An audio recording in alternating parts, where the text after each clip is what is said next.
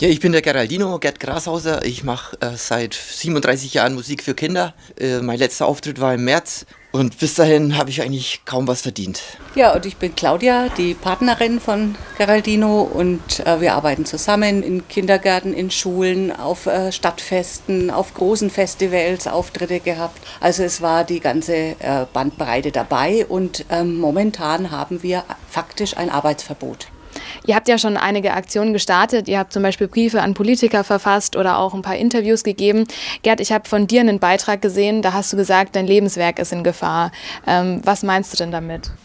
Ich, ich habe mir in diesen letzten 37 Jahren was aufgebaut. Ich konnte immer von meiner Kreativität leben und äh, habe nie irgendwie Sozialhilfe oder Arbeitslosengeld beantragt. Also es ging immer total klasse.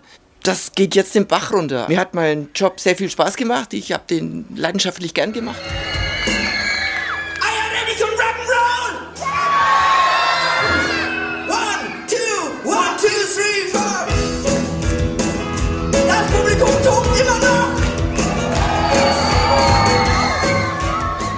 Das ist für mich ganz schlimm.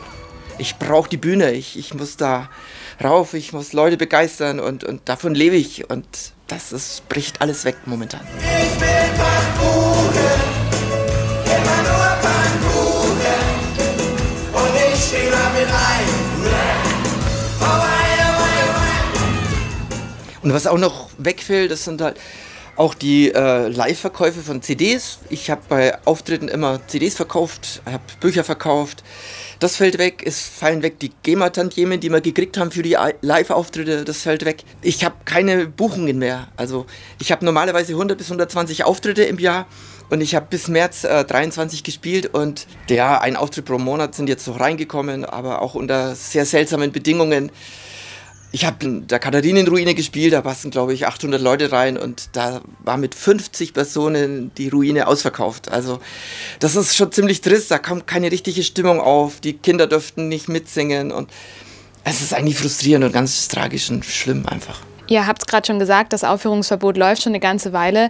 Ähm, was habt ihr denn jetzt konkret bisher für Hilfen erhalten? Also wir haben auch Betriebskostenhilfe beantragt und haben die auch bekommen, aber es wurde nur ein Teil der Betriebskosten abgedeckt. Also es ähm, bleiben immer noch Betriebskosten übrig und wir sind jetzt schon auf Null. Wenn es jetzt eine Verlängerung gibt, ähm, werden nur noch ach, im höchsten Fall 80 Prozent der Betriebskosten gedeckt, also noch weniger als vorher. Es gab ja dann ähm, die tolle Ankündigung vom unserem Ministerpräsidenten Markus Söder, dass alle Künstler 3000 Euro Künstlerhilfe bekommen. Leider hat ein Künstler, der Betriebskosten bekommen hat, keinen Anspruch auf die Künstlerhilfe, auf die bayerische. Also äh, ihr seid jetzt gerade schon kurz darauf eingegangen. Ähm, ihr habt in einem Brief an äh, den Ministerpräsidenten Söder habt ihr eben gefordert, dass man ähm, eine Art Kurzarbeitergeld in Höhe von 60 Prozent des Jahreseinkommens ähm, bekommt. Dass das jetzt für euch in dem Fall ähm, die beste Möglichkeit wäre.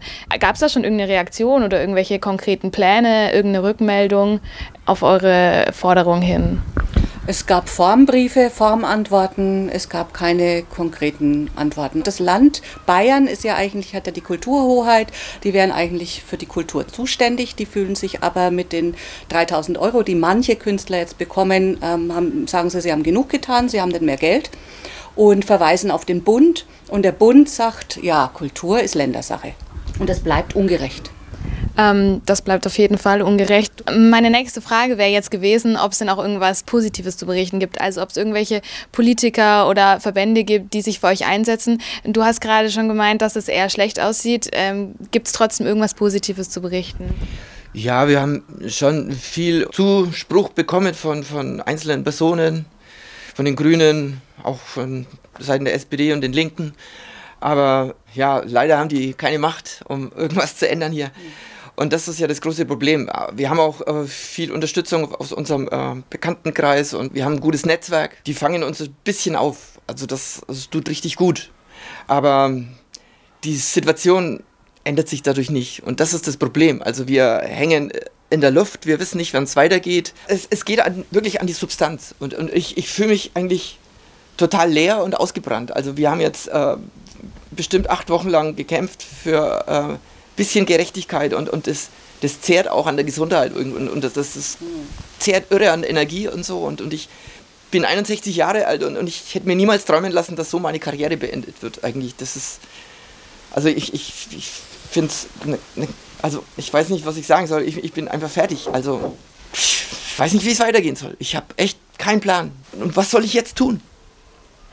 Ähm, ich wünsche euch auf jeden Fall für die Zukunft ähm, viel Erfolg und dass ähm, vielleicht die Briefe gehört werden und ihr Rückmeldungen bekommt. Ähm, und ansonsten vielen Dank, dass ihr euch Zeit genommen habt.